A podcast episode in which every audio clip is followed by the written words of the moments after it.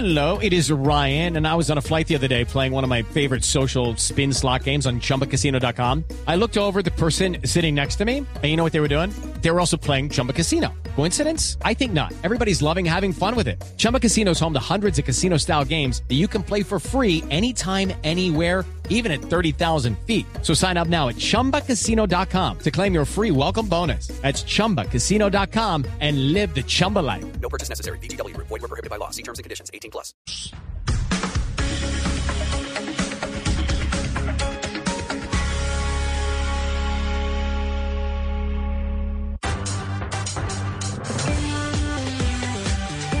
Seguimos conectados con ustedes en Mañanas Blue.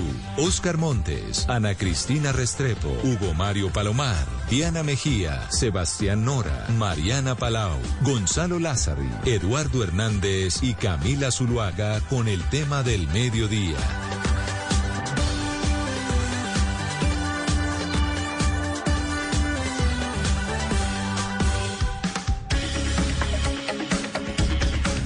Ahora son las 12 del día, 16 minutos. Bienvenidos a nuestro espacio central. Los estamos acompañando desde Mañanas Blue cuando Colombia está al aire. Se pueden conectar también a través de nuestro Facebook Live. Ahí también los estamos eh, leyendo para quienes quieren, por supuesto, opinar de este que será nuestro tema del día. Hoy les queremos proponer que hablemos de la reforma al Código Electoral, que ha sido un poco eclipsada por lo que está pasando en el Congreso de la República con la reforma tributaria, todos pendientes, evidentemente, de los temas que nos tocan al bolsillo, pero obviamente esta reforma al Código Electoral también nos habla de muchos cambios de fondo que se vendrán en la manera como elegiremos a los líderes en nuestro país. Esa es la razón por la cual hemos querido abordar este tema con el doctor Carlos Ariel Sánchez, que fue registrador nacional, que es un hombre que tiene mucho conocimiento también sobre esta nueva propuesta que se está haciendo al Código Electoral y nos va a ayudar a entenderla. Doctor Carlos Ariel, bienvenido, gracias por acompañarnos. Ah, muy buenas tardes, saludo a toda la audiencia. Y también nos acompaña hasta ahora el ex magistrado del Consejo Nacional Electoral, Armando Novoa, que también es un hombre muy conocedor de todos estos asuntos en materia electoral y nos va a ayudar también a entender un poco cuál es esta propuesta y pues evidentemente hacer eh, sus opiniones y sus aportes. Doctor Novoa, gracias. Buenas tardes a toda la mesa de trabajo y por supuesto un saludo muy cordial a Carlos Ariel Sánchez. Bueno, es como el segundo intento que va a hacer el registrador Alexander Vega de presentar esta reforma al código electoral. En la, última legislatura se hundió ese proyecto y ahora va a tener eh, compañía del gobierno a través inclusive de un mensaje de urgencia.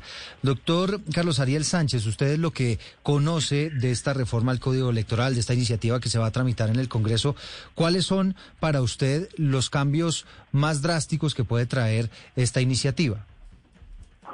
Bueno, en realidad, pues la iniciativa lo que se presentó y seguramente muy rápidamente se hizo la, la nueva, más que la nueva redacción, la nueva composición, pues básicamente trae los temas que vienen del anterior código electoral, o sea, el que fue hundido básicamente por vicios de, de trámite. Sí, aquí veo, doctor Carlos Ariel, por ejemplo, el tema de que de extender la jornada hasta las 5 de la tarde y también, no sé si usted también recibió mensajes a través de las redes sociales, estaban diciendo que a través de este código electoral se podría garantizar la reelección del presidente Petro, ¿no? Entre muchas otras, seguramente, noticias falsas que vienen circulando a través de las redes sociales. Eh, ¿Qué nos puede hablar de, de estos asuntos? Bueno, lo de las elecciones hasta las 5 de la tarde sí está previsto o estaba previsto en el código, en el proyecto de código que, se hundió. Y la razón es porque indudablemente cuando se había que cerrar las mesas de votación a las 4 de la tarde era un país rural, un país rural donde por confianza la gente exigía que los votos se contaran a la luz del día que las actas se llenaran a la luz del día y que en lo posible a la luz del día fueran trasladadas a las cabeceras municipales.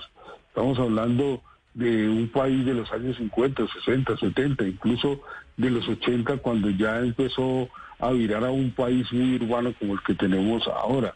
Ya como que sea posible la reelección de Petro, yo entendería que por una ley estatutaria no, no se reelige un presidente. It is Ryan here, and I have a question for you. What do you do when you win? Like, are you a fist pumper?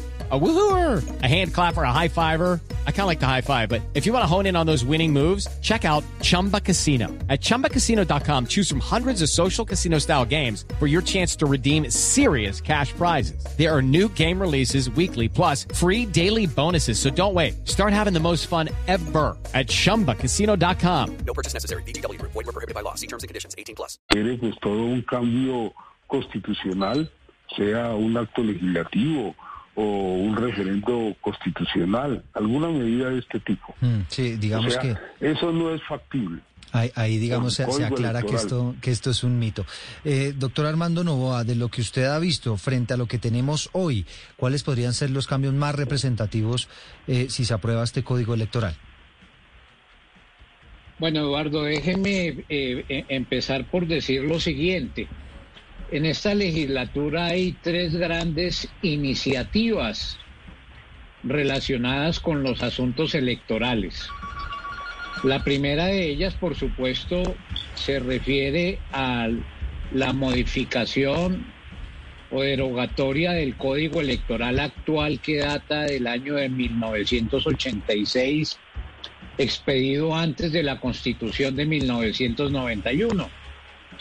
La segunda iniciativa eh, relacionada con lo que llaman los entendidos la arquitectura institucional de la organización electoral. Esto es cambios en la estructura de la registraduría y del Consejo Nacional Electoral. Y la tercera eh, eh, enfatiza aspectos eh, que definen las características de nuestro sistema electoral, por ejemplo, la lista cerrada o el voto preferente. Eh, el registrador ha llamado la atención sobre la necesidad de reformar el código electoral y por supuesto todos estamos de acuerdo con que ese código hay que actualizarlo y ponerlo en consonancia con la constitución del 91. Pero las cosas deben tener un orden. Y según lo que hemos examinado, dados estos tres grandes bloques de reformas, la última iniciativa que debería aprobarse es la del código electoral y no la primera, porque por ejemplo la arquitectura de la organización electoral puede cambiar las funciones que tiene el Consejo Electoral, los procedimientos electorales y las competencias de la Registraduría Nacional del Estado Civil. Y eso no se puede hacer antes de que conozcamos con claridad los cambios que se podrían introducir a las competencias del Consejo Electoral y de la Registraduría. Por consiguiente, como hemos sostenido de tiempo atrás y ayer se ratificó, hay que empezar por la organización electoral, luego por el sistema electoral y finalmente abordar eh, los cambios relacionados con el código electoral. Pero no podemos empezar por los procedimientos sin saber cómo queda la estructura de las autoridades que las van a aplicar. Señor Novoa, y hablando eh, de las autoridades, pues también es importante entender cómo se van a elegir eh, aquellas personas que van a liderar eh, nuestros gobiernos, tanto departamentales como el gobierno central. Y existí, eh, se dio un rumor de que se iba a tratar de que coincidieran los periodos de las elecciones, de ambas, las elecciones regionales y las, y las elecciones a nivel eh, de Congreso y presidencia. Eh, eso significa que tendría que alargarse por lo menos el periodo presidencial. eh, para que hicieran el match ahí con las elecciones que se dieran el mismo día o alrededor del mismo día. ¿Usted conoce, usted sabe si eso se va a, al fin a dar? ¿Está propuesto esto dentro de este nuevo código electoral? ¿Se va a alargar un periodo presidencial para poder hacer que esto haga match? Sí, mire, Mariana, que ese tema que usted menciona se relaciona con el aspecto del sistema electoral, de las, de las reglas generales que definen eh, el origen de la formación del poder político. Entonces la unificación de periodos de mandatarios seccionales con, por ejemplo, la fecha de elección del Congreso, cae dentro del concepto de sistema electoral. Y ese aspecto no puede tratarse en el código electoral porque esas reglas están fijadas directamente en la Constitución. El código electoral es una ley estatutaria de menor jerarquía que no se podría aprobar si previamente no tenemos claro ese aspecto que usted menciona. Entiendo, por supuesto, que cuando se discute un cambio al sistema electoral, los congresistas se ponen muy imaginativos. Entonces se habla de la unificación de los periodos, aspecto que a mi manera de ver es altamente inconveniente, implicaría un cambio en la configuración de las reglas electorales básicas de la Constitución. Hay otros que han hablado, por ejemplo, de levantar las incompatibilidades de los congresistas de tal manera que se pueda eh, designar a un miembro del Congreso como parte del gabinete gubernamental, norma que de modificarse sería completamente inconveniente y a mi manera de ver incluso tendría problemas de constitucionalidad. Eh, de tal suerte que hay que definir muy bien qué es lo que se quiere cambiar, hasta dónde se quiere ir. En estos temas electorales hay que ir paso a paso, de manera gradual, no se puede cambiar todo al mismo tiempo, código electoral, autoridad electoral, reglas del sistema electoral, porque se corre el riesgo de que finalmente por la complejidad de cada uno de esos temas se hundan los tres. Y eso tampoco creo que le conviene a la democracia en Colombia. Pero, pero, doctor Sánchez, uno de los focos de no solo este tema, sino de otros magistrados de otros entes, es la preocupación que la gente tiene de cómo se eligen y cuán politizados están, especialmente el CNE. ¿Cuál sería su diagnóstico de construir un CNE u otra corporación lo más eh, digna y, limpia posible, transparente? Mucho mejor lo que hay hoy. Si repasar la historia desde el primer Gran Consejo Nacional Electoral, estuvo en 1900, en 1886, pues la tradición ha sido que el CNE ha tenido su origen en el Congreso de la República, una parte del Senado, otra parte en las cámaras durante muchos años, y realmente la politización tuvo unos efectos no muy positivos en la paz pública.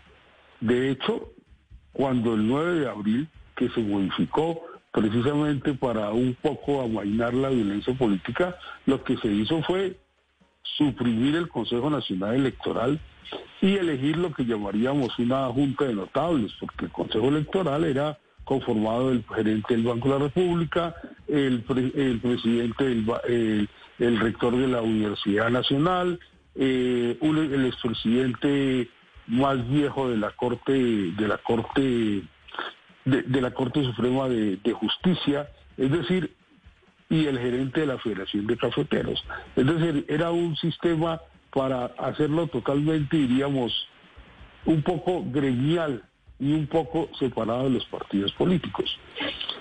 Esa composición del Consejo Electoral y esa forma de conformarlo llegó hasta el año de 1982-83 eh, exactamente, donde ya se dijo, bueno, vamos a hacer una corte electoral, pero la corte electoral la va a elegir la Corte Suprema de Justicia y la Corte Suprema de Justicia eligió la Corte Electoral, luego vino la reforma de la apertura democrática y entonces en ese momento ya el Consejo Electoral era elegido no por la Corte Suprema, sino por el Consejo de Estado, bajo una fórmula que era siete de las mayorías, o sea, liberales y conservadores, y dos de las minorías, o sea, una disidencia liberal y una disidencia eh, conservadora.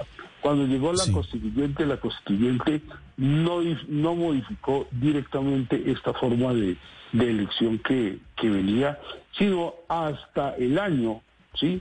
Del 2002 para aplicarse en el 2006 fue que cambió la forma de elección y se elevó al Congreso de la República y se señaló que el registrador sería elegido era por los presidentes de las Cortes y no por el Consejo Nacional Electoral como lo era antes, para equilibrar un poco la técnica que es lo que debe primar en la registraduría con la política que es el Consejo Electoral. Es decir, que diríamos que hemos, que hemos tratado distintas formas de elección del, de elección del Consejo Nacional Electoral, desde las politizadas 100% del, del Congreso hasta, digamos, la más despolitizada cuando era una junta de, notables por la ley 89 de 1948 y digamos la forma otra vez politizada de la reforma política del 2002 que empezó que se aplicó por primera vez eh, del del 2003 que se aplicó por primera vez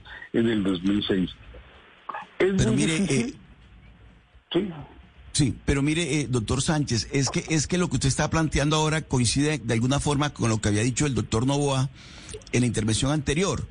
Y digamos que haciendo una figura, doctor, doctor Novoa, eh, al pretender reformar el código electoral, además con mensaje de urgencia por parte del presidente eh, Petro, que lo conoce muy bien, además porque fue ponente cuando estaba en el Congreso y tuvo la oportunidad de hacerlo, es como si estuviéramos pendientes del techo de la casa y lo que pasa con el piso de la casa y las paredes de la casa, que es lo que usted llama todo el sistema electoral y la organización electoral, la vamos a hacer después. Primero le estamos haciendo el techo. Pero ¿qué, viabilidad tiene, doctor Novoa, de que sea posible esa, esa, esa reforma de todo el sistema como usted lo plantea? O sea, es decir, primero ocupémonos del Consejo Nacional Electoral, de la parte de la registraduría, y luego sí del código electoral. ¿Eso es todavía posible o, o corremos ese riesgo, como usted bien lo planteaba, de que se puedan hundir las iniciativas, las tres? Sí, por supuesto, la definición de cuál es la prioridad eh, en su trámite en el Congreso tiene que definirle el propio gobierno y eh, los dignatarios del Congreso. Eh, yo creo que la arquitectura electoral es el punto de partida para hacer una buena reforma. ¿Por qué razón? Todos sabemos que podemos tener el mejor código electoral, las mejores reglas de financiación de las campañas, un régimen de inhabilidades para los candidatos estrictos. Pero si las autoridades encargadas de aplicar esas normas no son imparciales, no tienen independencia de los partidos, se encuentran subordinadas a intereses que no son propiamente los intereses de la institucionalidad electoral, el mejor código electoral va a ser un saludo a la bandera. Hay que despolitizar el origen de la nominación de los magistrados del Consejo Electoral. Y yo agregaría algo más. Hay que hacer una revisión integral de la manera en que se elige el registrador y la manera como el registrador toma ciertas decisiones. Porque hay unas decisiones muy relevantes con un impacto sobre los derechos políticos de los ciudadanos y de la democracia en Colombia que no se pueden tomar Hello, it is Ryan, and we could all use an extra bright spot in our day, couldn't we? Just to make up for things like sitting in traffic, doing the dishes, counting your steps, you know, all the mundane stuff. That is why I'm such a big fan of Chumba Casino. Chumba Casino has all your favorite social casino style games that you can play for free anytime, anywhere with daily bonuses. That should brighten your day a little. Actually, a lot. So sign up now at chumbacasino.com. That's chumbacasino.com. No purchase necessary. BGW. Void were prohibited by law. See terms and conditions 18 plus. Sin ningún tipo de consenso, sin ningún tipo de diálogo institucional. Le voy a colocar un ejemplo sin extenderme mucho. El actual registrador nacional del Estado Civil ha decidido por sí y ante sí que todos los ciudadanos tienen que migrar a la cédula electrónica y con esa decisión el doctor Carlos Ariel Sánchez me corregirá, significa que en un plazo determinado la cédula actual dejará de tener vigencia. En una sociedad de la información, de las redes sociales, en donde el poder de esa información mediáticamente es un tema estratégico para los derechos y para el ejercicio de la actividad política electoral, eso hay que mirarlo bien. El registrador debería esa decisión tomarla de común acuerdo con todos los dignatarios de la organización electoral, porque eso implica unas decisiones no solamente administrativas, sino financieras de fondo. Eso hay que revisarlo. Pero eh, tal como está planteado el tema, el código electoral no limita, no establece unas reglas para que el registrador tome esas decisiones sino que le da aún más poderes.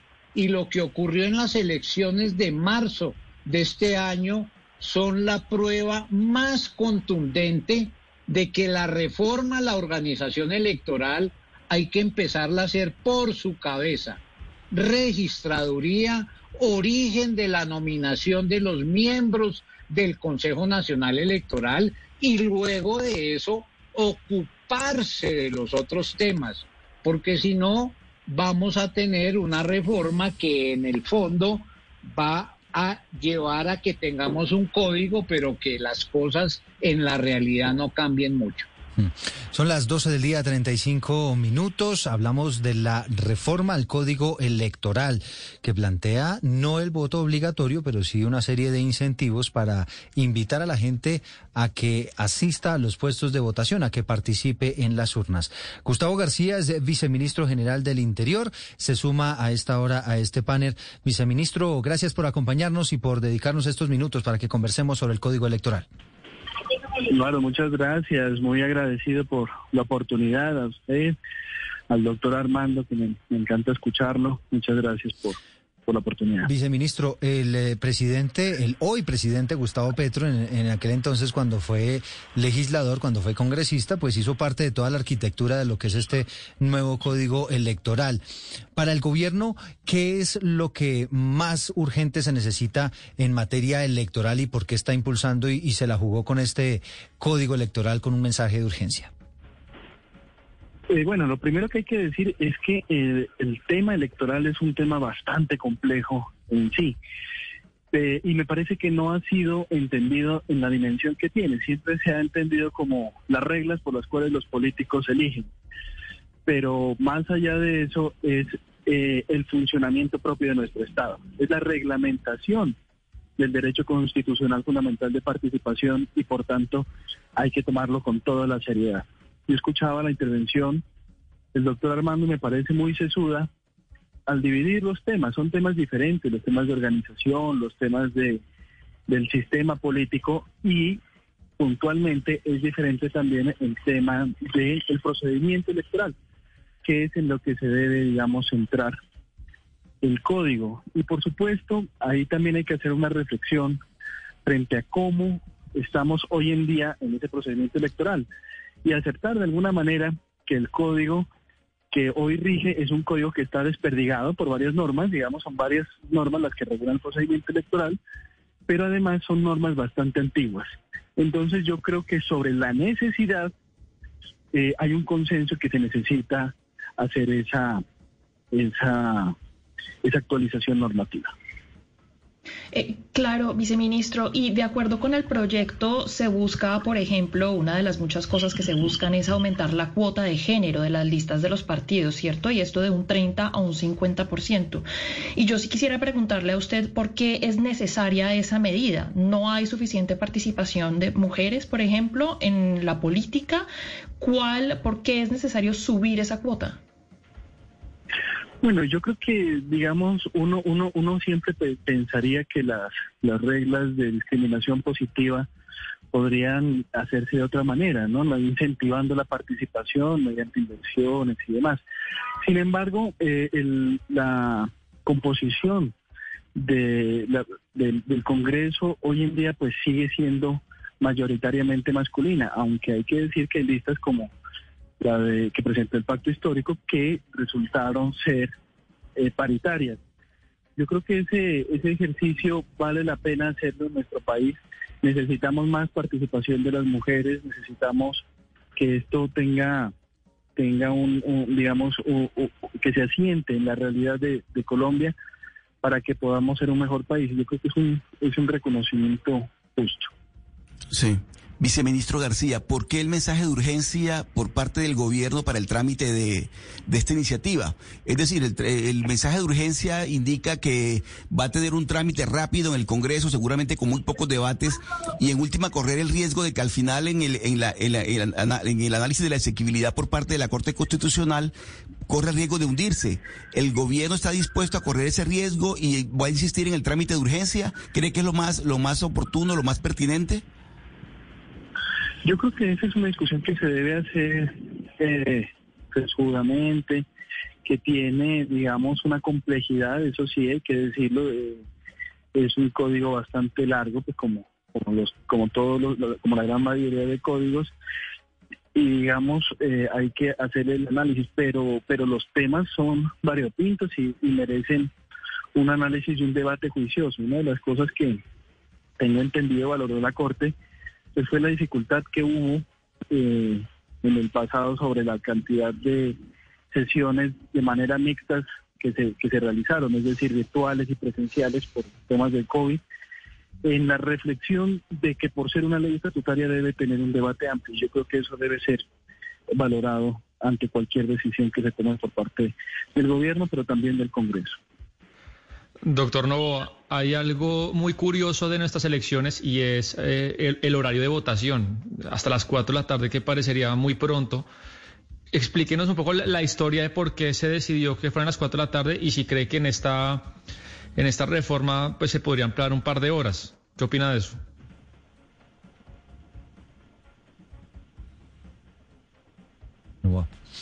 Eh, magistrado Nova, ¿nos escucha? Eh, ¿Me escuchan? Sí, ahí, ahí le escuchamos, ahora sí. Adelante. En relación a su pregunta, Sebastián, poco hay que agregar a la ilustración que ha presentado Carlos Ariel Sánchez. La legislación electoral que estableció esa jornada de votación se produjo cuando había un predominio poblacional en las zonas agrarias, cuando había mayor desconfianza en los procesos de escrutinio, cuando se votaba no con tarjeta electoral, sino con una papeleta que suministraban los partidos a los electores que se acercaban a los puestos y a las urnas de votación. Y todo ese procedimiento ha cambiado y eh, una ajuste en consonancia con esos cambios es ampliar la jornada de votación, permitir que los ciudadanos puedan tener un periodo más largo de votación con mayores garantías.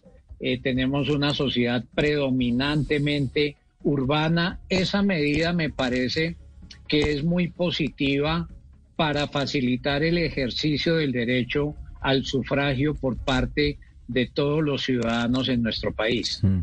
Eh, eh, exregistrador Carlos Ariel Sánchez, eh, hablando de horarios, ¿hasta qué punto este nuevo código electoral o su aplicación podría implicar eh, demoras adicionales a la espera de los resultados? O al contrario, esos resultados que normalmente en nuestro país son muy rápidos, ¿no? Son muy ágiles, por lo menos el proceso de preconteo. ¿Hasta qué punto esos, eso, eso se podría alargar o se podría reducir esos tiempos para conocer los resultados del preconteo? Pues digamos, todos esos son procedimientos técnicos. Usted puede empezar a las 4 de la tarde o empezar a las 5 de la tarde. El tiempo que se va a gastar es el mismo. Lo que pasa es que en un punto de arranque es a las 4 y en el otro es a las 5. Sin embargo, la, la registraduría siempre tiene posibilidades técnicas y hoy por hoy, pues hay un sistema, por decir algo, de, de preconteo que se hace y un registro de, de, una planilla que se llama cuentavotos que usted la llena mecánicamente y puede gastar 15, 16 folios anotando número de votos por mesa. Hoy por hoy eso se puede hacer pues simplemente por un aparatico que les va contando y que va recibiendo y va sacando los resultados. Eso puede evitar eh, acortar ese, ese tramo del preconteo 15, 20 minutos. Es decir, hoy por hoy hay muchas tecnologías que, que facilitan, y eso que pues, estamos hablando de la luz eléctrica y de estas cosas. Indudablemente si hay un 15% del país, y eso está estudiado, donde hay dificultades o con la luz eléctrica o con el Internet. Esos son problemas eh, complejos y de ese 15% hay unos dos o tres sitios ya localizados, como decir eh, en La Chorrera, como decir unas veredas del Coviare, como decir eh, Puerto Nariño en, el Amazonas, donde toca es con telefonía satelital porque ahí no hay acceso fácil al, al Internet. Pero esos son unos temas marginales y donde pues precisamente si la telefonía es satelital, pues tiene que irse la persona y ubicarse donde esté la señal satelital y transmitir. Hay otras partes como en la costa pacífica de Nariño, donde tiene que la persona salir al Ecuador para poder transmitir, pues lo tiene que hacer así y lo haces por mar. Doctor, doctor Carlos Arias, pero entonces es que este código electoral, estoy viendo aquí que también pues tiene una serie de, elementos que incluyen, por ejemplo, las tecnologías. Y entonces por eso me, preguntaba yo, usted nos dice que eso puede, puede haber un avance, digamos, eh, en materia de ahorrarnos unos 15, 20 minutos en el proceso de preconteo. ¿Eso ocurriría si se aprueba el código electoral o usted cree que sin necesidad de que se apruebe también? Si no se aprueba y si no se aprueba tampoco porque la tecnología... Eh, ya dicho, esta tecnología de hacer un preconteo pues no requiere de, legislación. Usted lo que tiene que hacer es un preconteo y demostrar que lo hizo. Y mm. tiene que tener un cuentavotos y demostrar que el cuentavotos se hizo. Es decir, para, para, claridad de la gente, doctor Sánchez, ah, en ese en esa materia, digamos, no habría modificaciones en el materia de preconteo, eso se mantendría igual si, si se aprueba o no. Todo eso se mantiene. Además, porque el preconteo en sí mismo no está arreglado. Lo que está arreglado es el escrutinio. Lo que pasa es que el preconteo es informal y esos datos, cuando la mesa los recoge, los avala y los jurados firman, ya se vuelven datos oficiales y datos legales. Y en el escrutinio, ¿el código electoral sí establece cambios, eh, posibilidades de que esos resultados se conozcan un poco más rápido? Porque eso sí se demoran varios días, ¿no? No, el escrutinio es muy difícil de acortarlo porque el escrutinio es un debate público, ¿no? Usted tiene que contar en la mesa uno por uno. Luego va a la cabecera municipal, a donde está la sala, digamos, donde se hace el escrutinio municipal, y en ese sitio también es un debate porque porque mucha gente exige que se recuenten las mesas ahí donde están los jueces de la República y los notarios. Ya eh, como hay una capacidad de presentar recursos en todas las instancias, pues en todas las instancias seguramente va, va a haber recursos. De manera pues que eso sí no se puede simplificar porque sería un poco disminuir las garantías y el derecho de defensas. Eso sí lo que se demora, se demora. Step into the world of power, loyalty and luck. I'm gonna make him an offer he can't refuse. With family, cannolis and spins mean everything. Now, you wanna get mixed up in the family business. Introducing The Godfather at Choppacasino.com. Test your luck in the shadowy world of The Godfather slot. Someday, I will call upon you to do a service for me. Play The Godfather now at Choppacasino.com. Welcome to the family. No purchase necessary. VGW Group. Void where prohibited by law. 18 plus. Terms and conditions apply. Pero mire, eh, doctor Novoa, a propósito de lo que usted nos ha planteado eh, en, en, esta, en este programa, eh, le quiero preguntar por el papel de los partidos políticos que terminaron convirtiéndose en unas fábricas de avales están avalando constantemente candidatos y resulta que después esos candidatos terminan renunciando al partido y con la curul y se ha formado allí una especie de, de un enredo que muy pocos entienden sobre qué está pasando allí. ¿Qué sería lo más conveniente y lo que tiene que ver, doctor Novoa, usted que conoce muy bien del tema, con lo que con, con los con los avales a los candidatos por parte de los partidos políticos. ¿De qué forma se podría poner orden a una situación que la comunidad la comunidad en general, pero sobre todo los los electores constantemente están cuestionando? importante su pregunta. Eh, el aval es la autorización, para quienes nos escuchan, el aval es la autorización que entrega la agrupación política, partidos y movimientos políticos con personería jurídica a quienes aspiran a ser elegidos a un cargo uninominal o a una corporación pública. En principio, el monopolio para la entrega del aval está en los partidos, aunque los grupos significativos de ciudadanos mediante firmas también pueden inscribir sus candidatos. Sin embargo, uno de los problemas que tenemos con esta figura es que algunos partidos han convertido esa atribución en un instrumento indecoroso para hacer negocios. Eh, de tal suerte que hay algunas agrupaciones que venden avales, hay candidatos que se cambian de partido sin tener militancia o una fidelidad de un determinado periodo de tiempo en un partido y entonces se cambian de un día para otro, de un partido a otro partido que les otorgue con mayor facilidad la aval sin ningún compromiso programático, sin ningún compromiso ideológico, sin ninguna trayectoria histórica en esa agrupación y eso redunda en la baja calidad del comportamiento de los elegidos en las corporaciones públicas. Entonces, eh, uno de los temas allí es cómo lograr que el aval no sea un instrumento de corrupción electoral. Y en ese sentido, en estas reformas, uno de los aspectos que se plantea en una de ellas es que el partido solamente puede otorgar aval si el candidato respaldado por el partido tiene una antigüedad determinada de permanencia en el mismo digamos, por ejemplo, seis meses o un año. Eso le daría cierta estabilidad a la manera en que surge la postulación del candidato para la inscripción ante la organización electoral y acabaría con el juego de la doble y hasta triple militancia que tienen algunos candidatos que por esa vía no quedan comprometidos eh, institucionalmente con quienes los eligen, sino con sus propios intereses. Sí, estamos hablando de, de, la reforma del Código Electoral, pero yo quiero aprovechar ya que Oscar puso el tema sobre la mesa de los partidos por la reforma política, señor viceministro. Eh, ¿Para cuándo el gobierno ha pensado presentar la reforma política y si la gran apuesta del gobierno para esta reforma va a ser el acabar con las listas abiertas, cerrar listas y que la financiación sea definitivamente 100% por parte del Estado.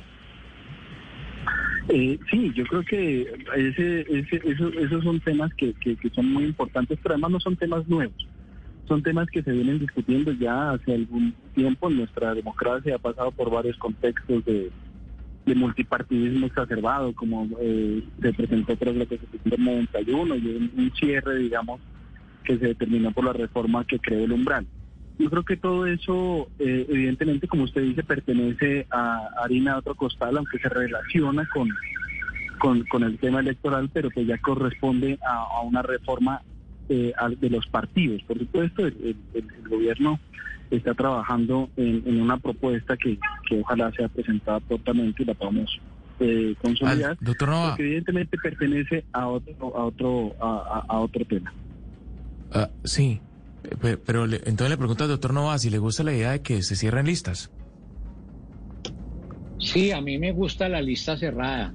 Creo que en el contexto colombiano sería un avance para darle mayor solidez a los partidos, para acabar con las microempresas electorales, para que la organización electoral tuviera unos niveles más sólidos de control a la financiación de las campañas y para que las mismas agrupaciones fueran partidos más doctrinarios, que tuvieran ideologías que la ciudadanía eh, identificara con mayor claridad. Me parece que esa es una reforma necesaria que permitiría, por ejemplo, avanzar hacia la paridad de género, que permitiría un mejor papel de control como lo decía anteriormente, de la organización electoral hacia los sistemas de financiación, que es uno de los cuellos de botella en nuestro sistema electoral.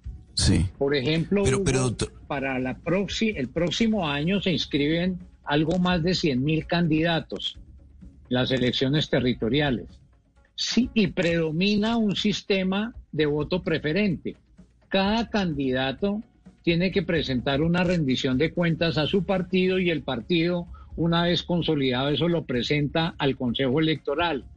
Pero esa situación desborda completamente la capacidad administrativa que tiene el Consejo Nacional Electoral y de allí que hayan unos niveles tan deficientes en nuestro país de control al sistema de financiación. Para contrarrestar esa situación, entre otros aspectos, es importante avanzar a la lista cerrada.